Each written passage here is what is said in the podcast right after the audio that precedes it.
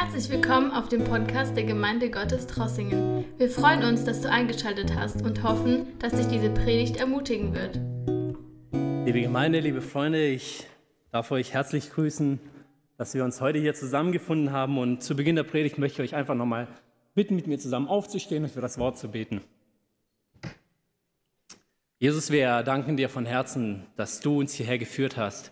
Wir glauben daran, dass du heute zu uns sprechen möchtest, Herr, und auch zu uns schon gesprochen hast. Jesus, wir legen alles in deine Hände und wir bitten dich, dass du uns unsere Ohren, unsere Augen und unser Herz öffnest, dass wir dein Reden zu uns vernehmen, dass wir vernehmen und sensibel werden für dich, Herr, dass wir verstehen, was du uns heute sagen möchtest, mein Heiland, Herr. Wir glauben daran, dass du wirkst, dass dein Geist heute mitten unter uns ist, in uns drin ist, mein Heiland, und uns erbauen möchte, uns Kraft geben möchte. Wir preisen dich und loben dich für alles. Amen.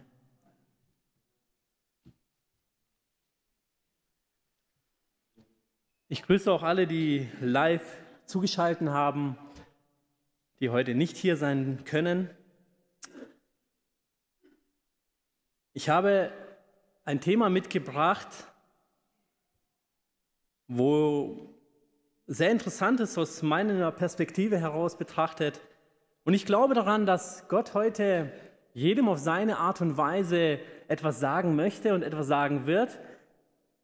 Und ich finde es interessant, das merke ich bei mir persönlich immer, immer wieder, wenn ich selber das Wort lese, immer wieder, wenn wir Predigten hören, wenn ich alleine eine Predigt anhöre mit meiner Frau zusammen, dann gibt es, oder hier in der Gemeinde sitzen, sitze und Predigten höre, dann gibt es immer wieder Situationen, wo dann derjenige, der hier vorne steht, eine, Bibel, eine Bibelstelle aufschlägt und ich dann da sitze und denke, okay, jetzt bin ich mal gespannt, was da rauskommt.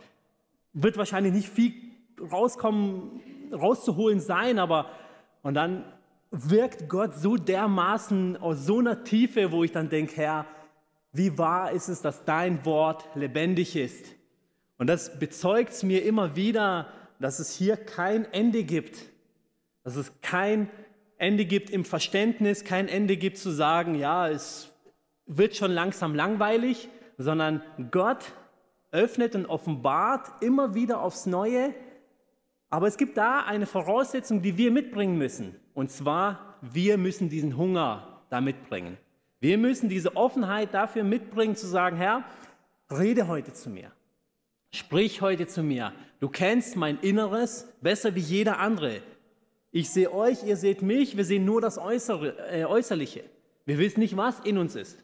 Und, aber der Herr weiß es. Der Herr kennt all unsere Sorgen, all unsere Freuden, all das, was uns in unserem Leben beschäftigt, all das, was unser Leben ausmacht.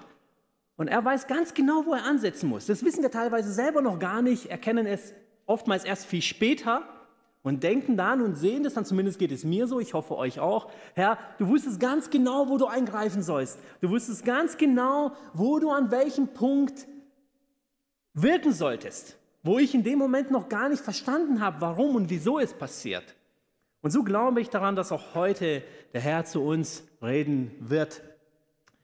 Ich möchte mit euch zusammen aus äh, Richter lesen, aus dem sechsten Kapitel. Ich möchte ein bisschen vorgreifen, aus dem Kontext heraus ganz kurz erklären, damit der Text nicht zu lang wird.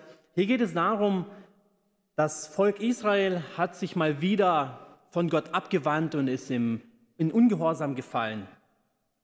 Gott lässt das nicht zu und straft das Volk, indem sie unter die Herrschaft oder unter die Plage des, der Midianiter geraten. Und es ist so, dass das Volk von den Midianitern heimgesucht wird. Immer wenn sie ihre Saat aussehen, greifen die Midianiter ein, zerstören die Felder, plündern alles, rauben das Vieh, töten das Vieh, dass das Volk Israel nichts mehr zum Ernten hat, kein Vieh mehr hat, also auf gut Deutsch der Hungersnot ausgesetzt ist. Und das Ganze zieht sich jetzt schon sieben Jahre und das Volk ist an einen Punkt angekommen, wo es nicht mehr weiter kann, wo es nicht mehr weiter weiß.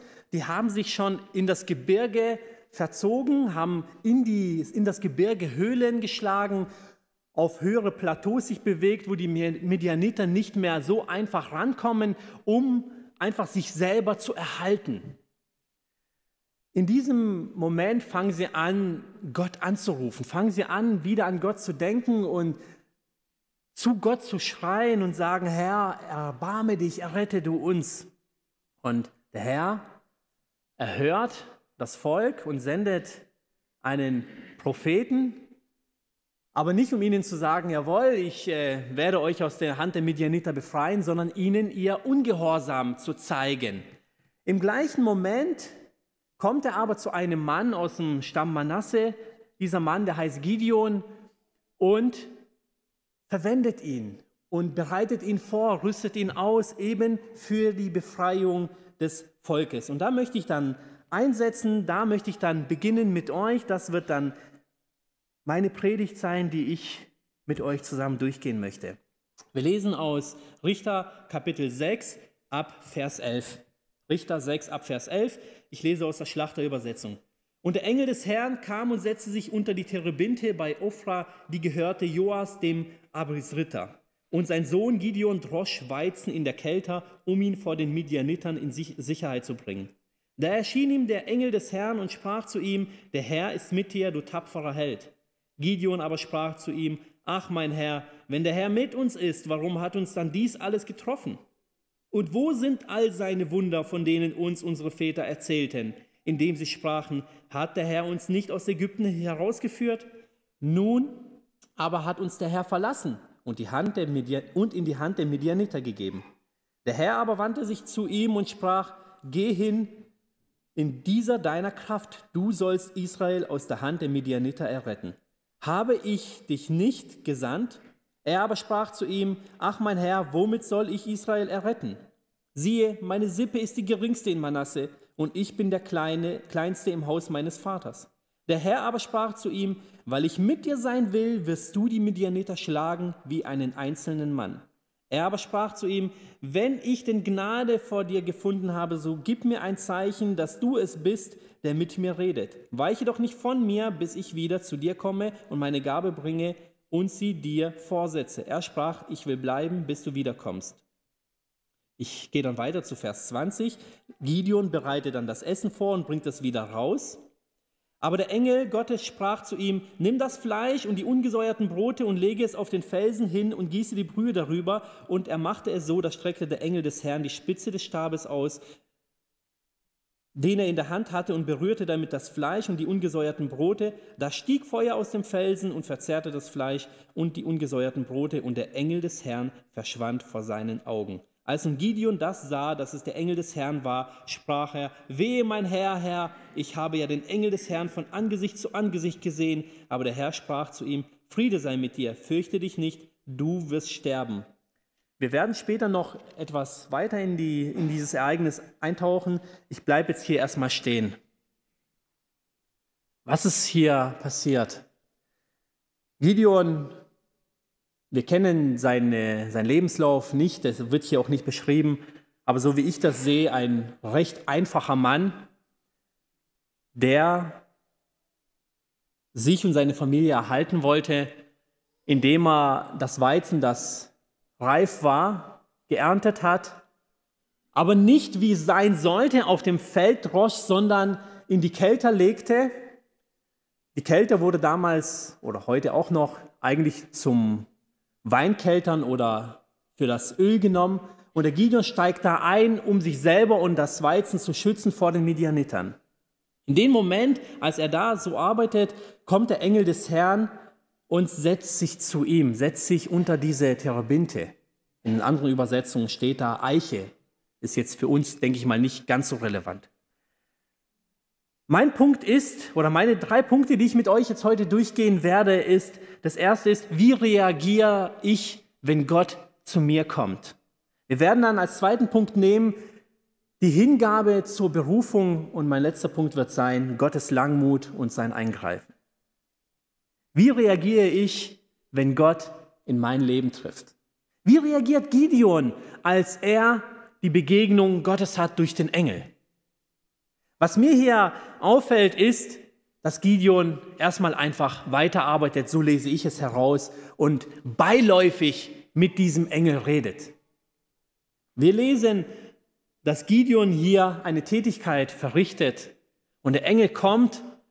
Und ich kann aus diesen Versen nicht herauslesen, dass Gideon erfreut ist, dass Gideon alles liegen und stehen lässt und sich darauf konzentriert, diese Verbindung zu Gott zu suchen, sondern er ist in sich erbost, er ist traurig, er ist niedergeschlagen. Ich reflektiere das auf mein Leben, auf unser Leben und ich frage mich, ich frage euch, wie gehen wir damit um, wenn Gott in unserem Leben tritt? Wie oft begegnen wir Gott beiläufig im Alltag unseres Stresses, im Alltag, im, unserem, in unserer Arbeit, in unseren Sorgen, in dem, mit dem wir beschäftigt sind.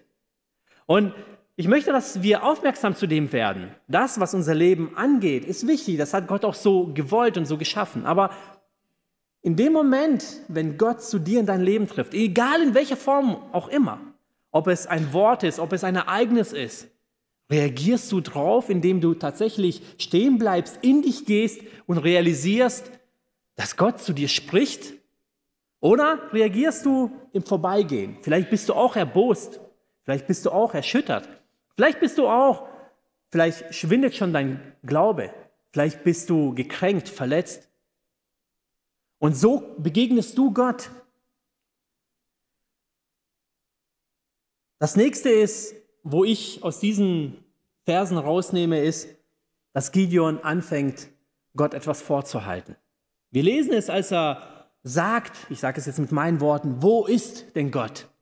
All die Erzählungen von unseren Vätern, von unseren Familien, von dem Auszug aus Ägypten, von all den großen Wundern. Wo ist denn dieser Gott, von dem wir erzählt bekommen haben? Hier, wir sind doch unter der Knechtschaft der Medianiter. Gott hat uns doch im Stich gelassen.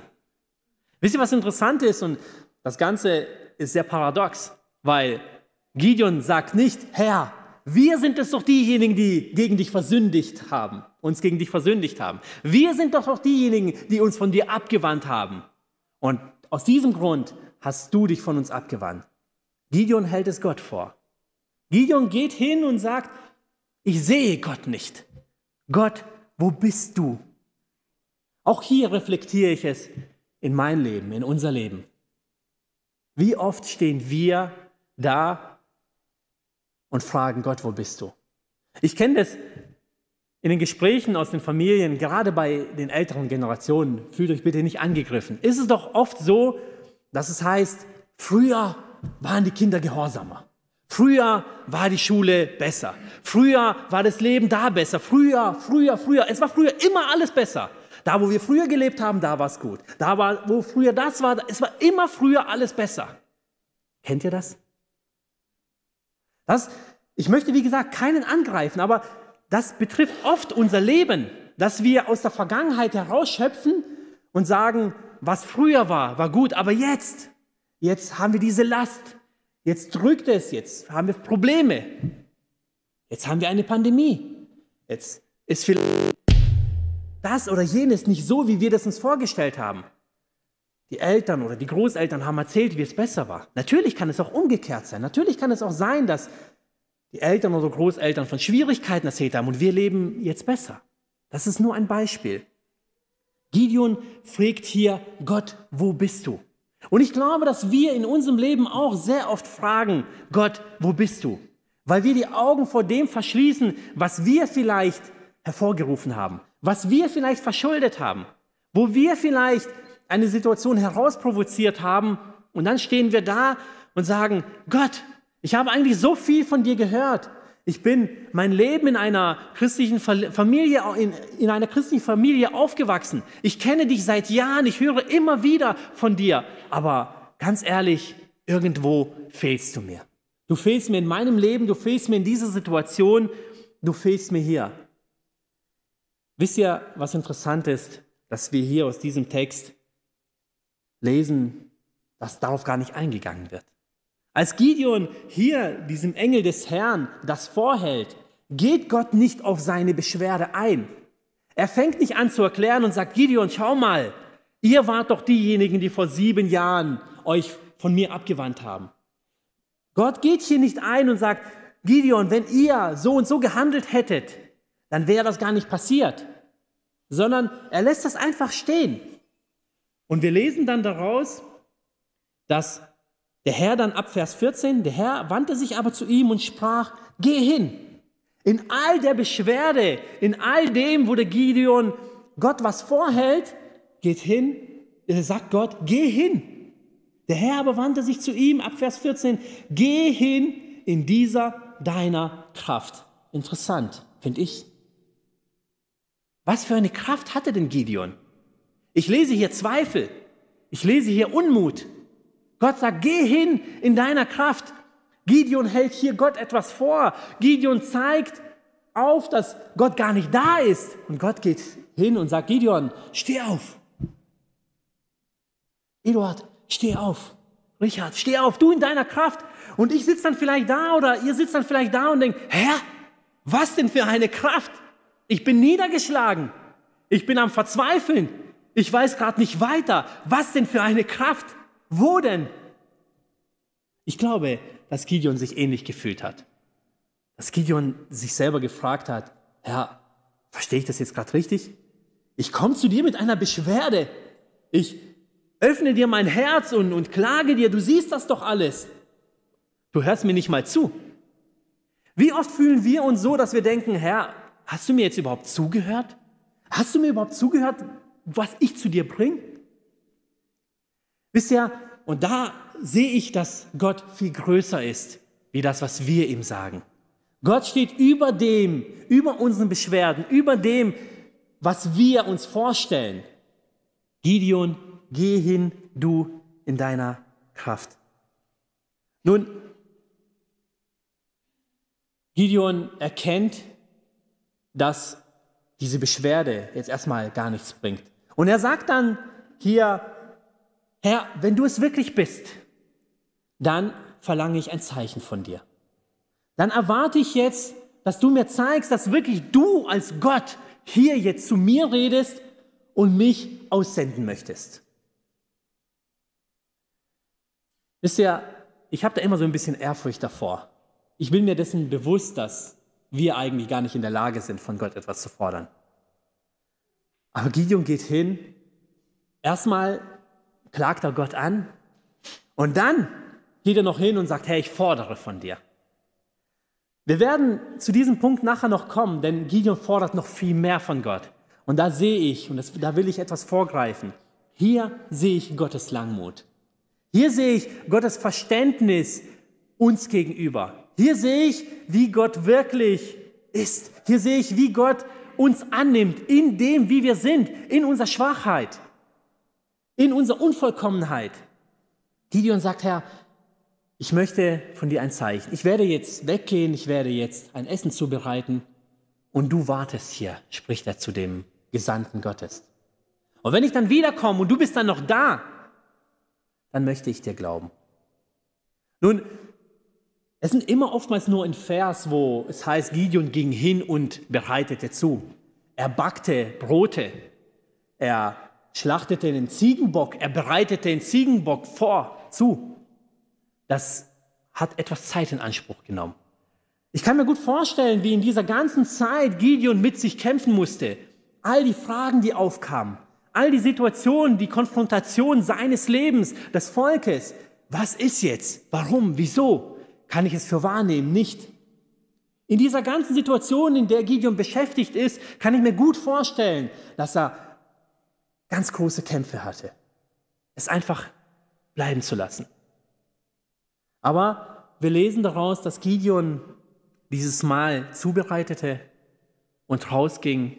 Ich kann mir auch gut vorstellen, dass er vielleicht immer wieder rausspickelte und guckte, ist er noch da? Ja, er ist noch da, er sitzt noch da. Dann machte er weiter seine Arbeit und dann guckte er wieder, ja, er ist noch da, okay.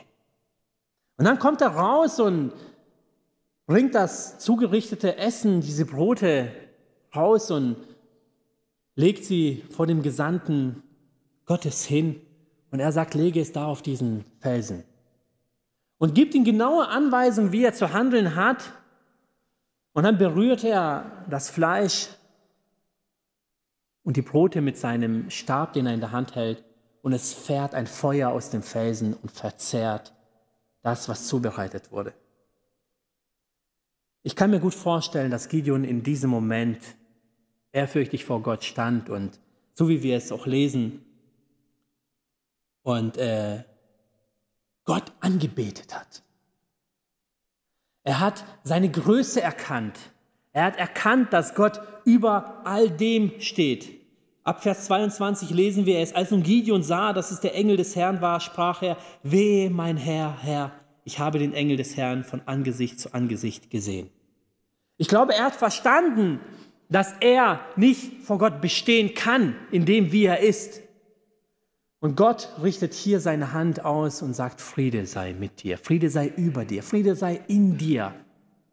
Und Gideon baut einen Altar und sagt, der Gott ist ein Gott des Friedens. Und hier sehen wir diesen ersten Zusammenhang in diesem ganzen Geschehen, dass Gideon sich hier verwenden lässt. Gideon geht hin und die Reaktion, die er hatte, als Gott ihm begegnet, die wandelt sich bei ihm. Im ersten Moment nimmt er es nicht für wahr. Im ersten Moment klagt er Gott an. Dann zweifelt er das Ganze an und fordert von Gott.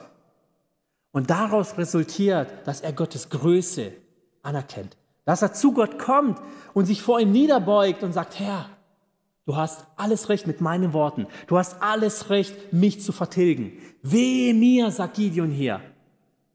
Wehe mir. Und ich möchte, dass auch wir Gottes Größe anerkennen. Ich möchte, dass auch wir hier stehen und sagen, Herr, du stehst über allem. Wenn du uns begegnest, dann möchten auch wir zu dir kommen. So wie wir sind. Und auch wir möchten hier diese Zuflucht bei dir finden.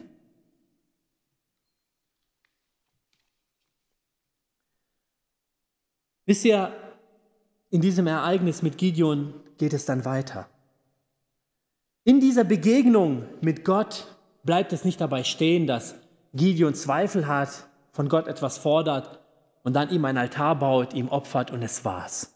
Sondern hier beginnt Gott zu wirken. Und das ist so dieser zentrale Punkt im, in dem ersten Abschnitt, den ich ansprechen möchte. Und zwar, wenn Gott uns begegnet, dann stelle ich mir und da stelle ich dir heute die Frage, wie sieht unser Leben aus? Gott begegnet Gideon, er nimmt ihm seine Zweifel, aber dann passiert etwas Grandioses. Er sagt zu Gideon, und das lesen wir dann in den nächsten Versen, ich werde das aus Zeitgründen jetzt nicht alles mit euch lesen, er sagt zu Gideon, Gideon, geh jetzt hin und zerstöre den Baalsaltar und das Aschera-Bild, das im Hause deines Vaters aufgestellt ist. Wisst ihr, nicht irgendwo in der Stadt, in einer anderen Stadt oder so, im Hause deines Vaters. Gideon, gehe jetzt hin und zerstöre erstmal diesen Altar und dieses Bild. Nun, Gideon macht das. Ich ziehe daraus folgende Schlüsse. Wenn Gott in unserem Leben wirken möchte, wenn wir es zulassen möchten, dann gibt es nur eine klare Richtlinie. Und die lesen wir in 2. Mose 20 und da spricht Gott, das sind die zehn Gebote.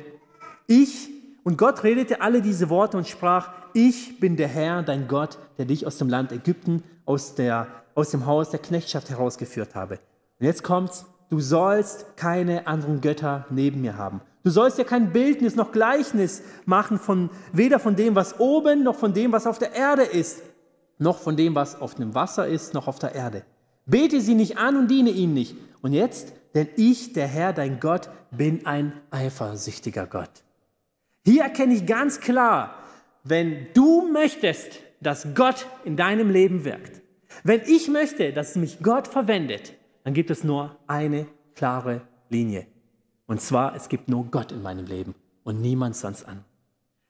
Gott möchte Gideon vorbereiten, indem er sagt, alles, was ein Hindernis ist. Und dieses Balsaltar und dieses Aschera-Bild war ein Hindernis. Und er geht hin und sagt, Gideon, entferne erstmal diesen Schmutz. Ich bin ein eifersüchtiger Gott. Wenn ich hier wirken soll, wenn ich euch befreien soll von diesen Medianitern, wenn ich dich gebrauchen soll, dann gibt es nur eine Linie. Und zwar nur ich, sonst niemand. Und wenn Gideon das nicht getan hätte, wenn Gideon sagen würde, Herr, was habe ich denn mit meinem Vater zu schaffen? Oder was habe ich denn mit diesem Volk zu schaffen, das diesen Baal anbetet? Ich mache das doch nicht. Hätte doch Gideon das Recht. Vielleicht stehen wir in dieser Situation und sagen, Herr, aber ich mache das doch nicht. Aber Gott spricht zu dir und sagt, ich möchte, dass du dich aus diesem Umkreis entfernst. Ich möchte, dass du diese Situation in deinem Leben bereinigst. Und ich möchte heute zu mir und ich möchte heute zu dir sprechen, indem ich sage, reflektiere dein Leben. Wenn Gott zu dir kommt, wie viele Kompromisse schließt du da? Wo fängst du wirklich an zu sagen, Herr, ich öffne dir mein Herz und mein Leben zu 100 Prozent? Oder fängst du an zu verhandeln? Fängst du an, Gott in gewisse Lebenssituationen hineinzulassen, aber die anderen lässt du verschlossen? Sagst, Herr, das ist privat. Diesen Ausdruck, den kennen wir heute sehr gut. Herr, lass das bitte, das ähm, betrifft nur mich. Gott ist ein eifersüchtiger Gott. Wenn er uns heute gebrauchen möchte und er will das, ich bin überzeugt davon, wenn er heute zu dir spricht, dann fordert er von uns allen, dass wir eine ganz klare Linie fahren. Und zwar, dass wir in unserem Leben alles bereinigen, was uns von ihm trennt was nicht in unser Leben gehört. Ich möchte hier nicht vorgreifen. Ich möchte, dass du zu Gott kommst, dass ich zu Gott komme und dass wir unser Leben wirklich mal auf den Kopf stellen. Dass wir all die Situationen, die sich in unserem Leben bieten, all die Situationen, die sich in unserem Leben oder durch unser Leben auch hervorrufen, wo wir in unserem Leben auch Begegnungen haben, dass wir diese prüfen und sagen, Herr, ist das dir wohlgefällig? Herr, ist das wirklich das, was du möchtest? Ist das wirklich das, wo ich sagen kann mit einem freien Gewissen, ich diene dir und habe noch das neben dir? Und wenn es wohlgefällig ist, dann bist du bereit, dass Gott dich verwendet. Dann bist du bereit, dass Gott dich aussendet. Aber wenn nicht, dann handle so wie Gideon. Wisst ihr, Gideon hat sich da keine Zeit gelassen. Er ging des Nachts hin mit zehn weiteren und zerstörte diesen Altar und zerstörte dieses Aschera-Bild und handelte genauso, wie Gott es ihm geboten hatte. Er wusste ganz genau, dass das auch Konsequenzen mit sich bringen wird, aber er achtete in diesem Moment nicht auf die Konsequenzen, weil er wusste, dass Gott das fordert und er wusste in dem Moment, dass es ohne dem nicht weitergehen wird. Und ich möchte, dass wir in unserem Leben genauso handeln. Ich möchte, dass wir nicht auf die Konsequenzen, die sich in unserem Leben stellen, die die Welt uns bringen wird, schauen, sondern darauf schauen, wie Gott uns führen wird. Denn wir haben jetzt gerade eben gelesen und gesungen, dass Gott doch über allem steht. In dem Psalm, wo wir in der Einleitung gehört haben, da haben wir doch gelesen, ich weiß nicht, ob das euch aufgefallen ist, dass Gott unser Schutzschild ist. Also vor was haben wir dann Angst? Vor den Konsequenzen dieser Welt? Gott ist größer wie all diese Welt. Und deswegen rufe ich heute aus und sage, lass uns unser Leben tatsächlich auf den Kopf stellen und die Begegnung mit Jesus neu erleben. So wie er es sich vorstellt, nicht nach unseren Kriterien. Der zweite Punkt ist die Hingabe zur Berufung, so habe ich es benannt. Gott möchte Gideon verwenden und er nimmt ihn und sagt, du wirst hingehen und du wirst das Volk dass mein Volk ist, aus der Hand der Midianiter befreien, als ob es ein Mann wäre. Nun, hier haben wir wieder die Situation, dass Gideon da anfängt zu zweifeln und er steht hin und sagt, Herr, ich, ich bin ein Niemand. Wir sind die kleinste Sippe aus dem Stamm Manasse. Und nicht nur das, ich bin sogar noch der Jüngste aus meinem Vaters Hause. Und ich weite das Ganze aus. Es gibt den, der ist ein großer Krieger. Es gibt den, der hat große Erfahrungen. Der hat ein großes Geschlecht. Das ist das große Volk. Verwende doch die. Reflektieren wir das auf unser Leben. Gott spricht zu dir und zu mir und sagt, gehe hin und mache das. Gehe hin und tue das. Wie oft reagieren wir so, wo wir sagen, Herr, da gibt es einen großen Evangelisten, der kann dein Wort weitergeben. Der macht es auch ganz toll. Ich bin nicht fähig. Gott geht hin und sagt, hier, handle da, wirke da, stehe, stelle dich da in den Dienst, arbeite damit. Da hast du einen Aufruf gehört, da werden Mitarbeiter gebraucht. Und jedes Mal haben wir Ausreden, sagen, oh Herr, ich bin da schwach. Und Herr, ich bin da nicht fähig. Und Herr, ich habe in der Hinsicht gar keine Ausbildung genossen. Aber Gott schaut nicht mit unseren Augen. Gott schaut nicht so, wie wir es uns vorstellen. Gott gebraucht nicht nach Menschenart und Weise, sondern aus seiner Kraft heraus. Gott will nicht irgendeinen großen, streitbaren Helden haben. Gott will nicht irgendjemand haben, der die besten Ausbildungen genossen hat, der schon irgendwelche großen Werke verrichtet hat, sondern er möchte dich so nehmen, wie du bist. Er möchte dich ausrüsten. Er möchte mich ausrüsten mit seiner Kraft.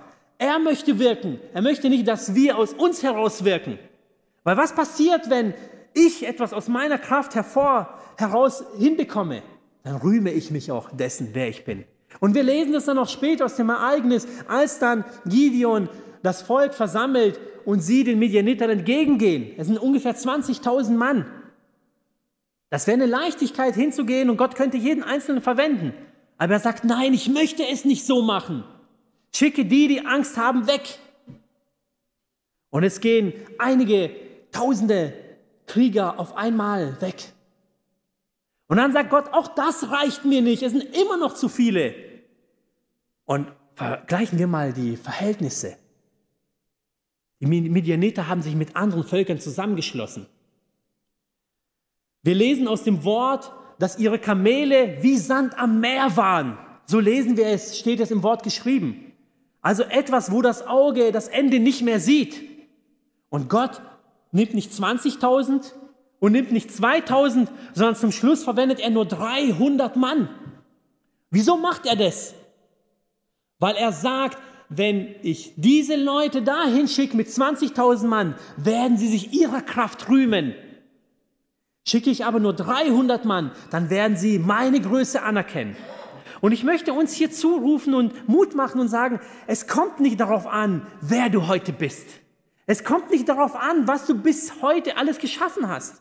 Es kommt nicht darauf an, welche Kraft du heute hast, welche Ausbildung du bis heute genossen hast, sondern es kommt darauf an, mit welcher Herzenshaltung du deinem Gott entgegentrittst. Es kommt darauf an, wie du Gott gegenüberstehst, wie du dich verwenden lassen möchtest. Und es kommt auf Gottes Kraft drauf an, auf sein Wirken. Das ist das Ausschlaggebende hier. Und ich möchte, dass wir aufhören zu fragen, Gott, warum ich? Sondern ich möchte, dass wir gerade sagen, Herr, verwende mich. Herr, öffne mir die Augen, dass ich erkenne, wo du wirken möchtest und nicht ich. Wo nicht ich derjenige bin, der etwas schafft, sondern wo du dich groß machst, wo du dich verherrlichst, wo dein Name groß gemacht wird. Ich möchte, dass wir verstehen, dass all das, was wir machen, hier oder draußen, dass es um Gott geht und nicht um uns geht. Und Gideon lässt das zu, Gideon versteht, dass Gott tatsächlich seinen Namen groß machen möchte. Gideon hört auf, mit Menschendenken und mit Menschenkraft an diese Situation zu gehen, diese Situation bewerkstelligen zu wollen, sondern er lässt zu, dass Gott führt. Er lässt zu, dass Gott eingreift. Er lässt zu, dass Gott sich groß macht. Und ich stelle dir die Frage, lässt du heute zu, dass Gott sich groß macht in deinem Leben? Lässt du wirklich zu, dass Gott in seiner Größe und in seiner Kraft in deinem Leben wirkt? Oder bist du immer noch im Kampf mit ihm und zu sagen, Herr, ich möchte es aber so. Herr, aber da kann ich es doch so machen. Wisst ihr, ich sage es immer so, diese Gespräche mit Gott. Ja, natürlich hören wir zu 99 Prozent nicht dieses direkte Sprechen zu Gott, von Gott. Aber wie oft gibt es Situationen, wo wir klar wissen, dass Gott hier gehandelt hat? Wie oft gibt es Situationen, wo wir klar verstehen, dass Gott hier zu uns spricht? Durch Situationen, durch andere Menschen, durch sein Wort, durch Predigten, durch so viele Ereignisse in unserem Leben, wo wir genau erkennen, wenn wir die Augen aufmachen, dass Gott hier zu uns spricht, dass Gott hier eingreift, dass Gott hier Veränderung schafft. Der dritte Punkt, den wir zusammen sprechen möchten, ist, wie ich es schon vorhin erwähnt habe, Gottes Langmut und sein Eingreifen. Ich habe vorhin erwähnt, dass Gideon in seiner Berufung Gott erstmal angezweifelt hat. So benenne ich es. Er sagt, Herr, wenn du es wirklich bist, dann fordere ich ein Zeichen. Dieses Zeichen, wie wir es vorhin erwähnt haben, wird sein, dass du hier bleibst, ich bereite ein Essen vor und dann erkenne ich an, dass du es bist. Gott gibt ihm dieses Zeichen. Gideon erhebt Gottes Namen und betet ihn an. Gott verwendet ihn und sagt, Herr, geh, geh jetzt hin, Gideon, und streite du gegen die Midianiter. Nun, Gideon, nach all dem, was er schon erlebt hat, und das ist interessant für mich, fängt an, wieder mit Gott zu diskutieren. Sagt Herr, wir lesen es dann im ganzen Kapitel 6, das könnt ihr gerne daheim durchlesen. Herr, wenn du wirklich die Midianiter in meine Hand gegeben hast oder in unsere Hand gegeben hast, wenn du es wirklich gemacht hast, dann fordere ich ein Zeichen, dass diese frisch geschorene Wolle, die lege ich hier aufs Feld, über Nacht durch den Tau nass wird und das Feld drumherum trocken bleibt. Dann erkenne ich an, dass alles okay ist und dann gehe ich hin und werde dein Werk verrichten. Gott lässt sich darauf ein. Am nächsten Morgen geht Gideon hin, nimmt dieses Stück Wolle, presst es aus und das Wasser, das Tau läuft in eine Schüssel. Wir würden doch alle Gott anbeten und sagen, Herr, jawohl, jetzt können wir gehen. Aber Gideon in seinem Herzen, und das lese ich zwischen den Zeilen, zweifelt auch hier an und sagt, hey, vielleicht könnte das ein Zufall gewesen sein. Vielleicht zieht die Wolle mehr Feuchtigkeit wie das Feld drumherum. Vielleicht war das nur ein Zufall und Gott hat hier gar nicht gewirkt. Gott, ich brauche noch mal ein Zeichen. Vergib mir, sei mir gnädig, aber ich brauche noch ein Zeichen von dir. Jetzt soll es umgekehrt sein. Jetzt soll alles andere nass sein, aber dieses Stück Wolle soll am nächsten Morgen trocken bleiben. Gott sagt, okay Gideon, ich habe dir hier ein Zeichen gegeben, es reicht nicht, ich gebe dir noch ein Zeichen. Nächsten Morgen geht Gideon hin, alles ist nass drumherum durch den Tau, das Stück Wolle ist trocken. Also jetzt würden wir doch sagen, jetzt ist gut. Gideon, pack und geh. Gott hat dir jetzt gezeigt, dass er derjenige ist, der wirkt. Wisst ihr, was interessant ist? Gott spricht zu Gideon, Gideon, wenn du Angst hast. Was für Angst, liebe Geschwister. Was denn für Angst? Gott hat dem Gideon doch gezeigt, dass er mit ihm sein wird. Und da ist seine Langmut. Wisst ihr, was ich daraus lese? Dass Gott uns kennt. Gott weiß ganz genau, wie wir sind. Gott weiß ganz genau, dass wir nur Menschen sind. Gott weiß ganz genau, dass wir Angst haben, dass wir Schwächen haben, dass wir eigentlich nichts zustande bringen. Und deswegen nach all diesen Zeugnissen, nach all diesen Wundern, die Gideon schon erlebt hat, sagt er weiter, Gideon, noch einmal, wenn du jetzt immer noch Angst hast, es ist kein Problem. Nehme deinen Knecht und gehe runter zum Volk der Midianiter und hör mal zu. Und Gideon nimmt diesen Knecht, was bedeutet, er hat immer noch Angst. Da ist also immer noch Zweifel da. Nimmt diesen Knecht und bewegt sich runter zu den Midianitern und hört. Und Gott wirkt in diesem Volk, dass der eine einen Traum hat und der andere ihm diesen Traum deutet, dass Gott das Volk der Midianiter zerschlagen wird durch die Hand Gideons. Und jetzt geht Gideon zurück. Wir erkennen also vier Ereignisse an, wo Gott wirklich im Leben des Gideons wirkt. Und mein lieber Freund, ich möchte dir heute und mir zurufen, dass wir keine Angst haben möchten, in unserer Schwachheit vor Gott zu stehen.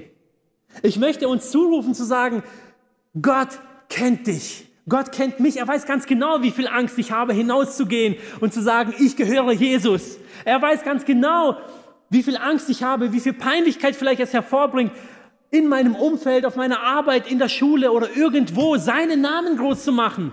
Er weiß es ganz genau. Ich muss nicht größer tun, wie ich wirklich bin. Ich muss nicht mutiger wirken, wie ich wirklich bin. Gott weiß, wie viel Angst ich habe. Gott weiß, wie, wie schüchtern du bist. Gott weiß, wie viel Angst wir alle haben. Aber wisst ihr, was das Tolle dabei ist?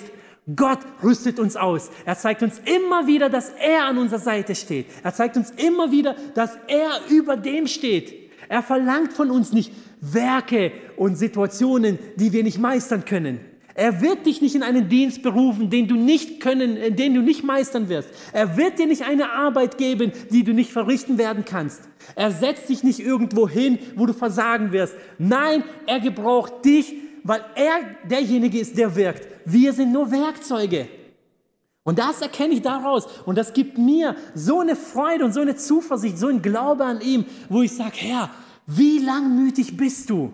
Es wäre eine Kleinigkeit für dich, jemand anders an Gideons Stelle zu setzen. Es wäre eine Kleinigkeit, jemand anders an meine Stelle zu setzen. Es wäre eine Kleinigkeit, jemand anders an hier, an diese Gemeinde zu stellen. Aber er macht das nicht. Er hat uns hierher berufen, weil er wirkt. Er hat uns hierher berufen, er hat dich und mich berufen, weil er uns ausstattet, weil er unsere Schwächen kennt, weil er unser Unvermögen kennt, weil er weiß, wo wir Fehler haben. Er weiß ganz genau, dass wir es nicht hinbekommen. Er weiß ganz genau, wie angstvoll, schüchtern wir sind. Aber er sagt, ich bin bei euch alle Tage bis an der Weltende.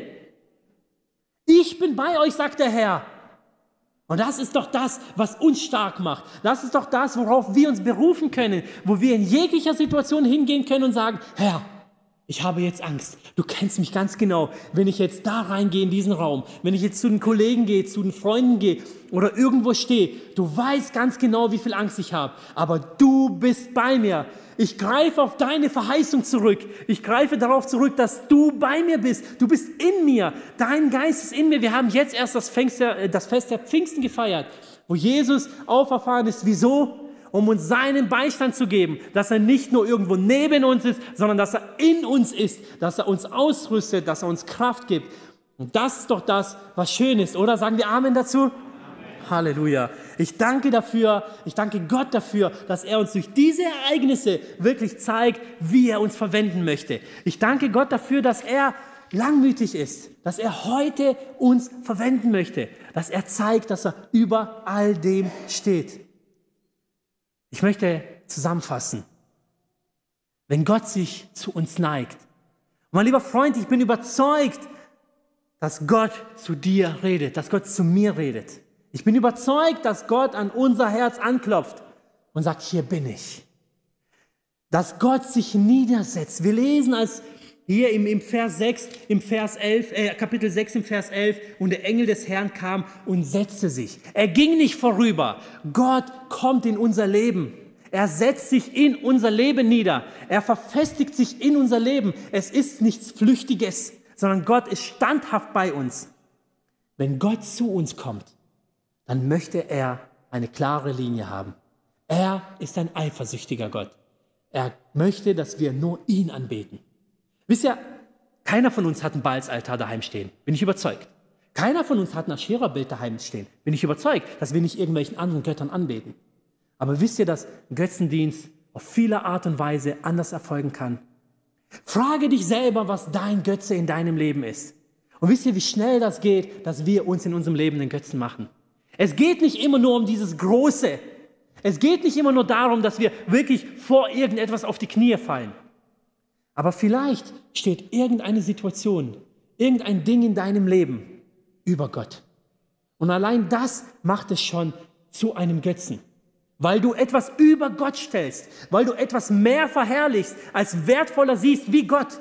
Und stelle dir da mal die Frage, ob das wirklich Gott wohlgefällig ist. Ich möchte keinen angreifen, ich möchte keinen verurteilen. Ich möchte uns einfach alle nur animieren und sagen, lasst uns in uns gehen und unser Leben mal prüfen.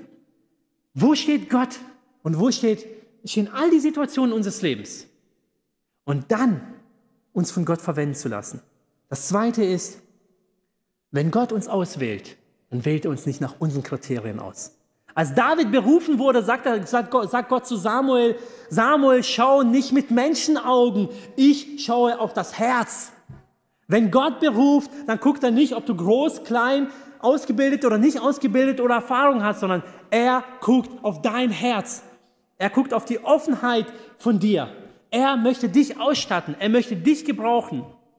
Der dritte Punkt ist, Gott ist langmütig. Vertraue ihm. Vertraue ihm. Du darfst Gott herausfordern. Du darfst Gott herausfordern. Gott möchte, dass du ihn heute herausforderst in deinem Leben. Fordere doch Gott heraus und sage, Herr, du hast gesagt, du wirst bei mir sein bis an mein Lebensende. Du hast gesagt, du wirst mich ausstatten. Du wirst mir Kraft geben. Nicht meine Kraft, sondern deine Kraft. Ich fordere dich jetzt in meinem Leben heraus und ich werde oder ich möchte, dass du durch mein Leben wirkst. Wieso fordern wir ihn nicht heraus? Wir dürfen mit unserer Angst zu ihm kommen. Du darfst jetzt gleich aufstehen und zu Gott beten und sagen, Herr, du kennst meine Angst.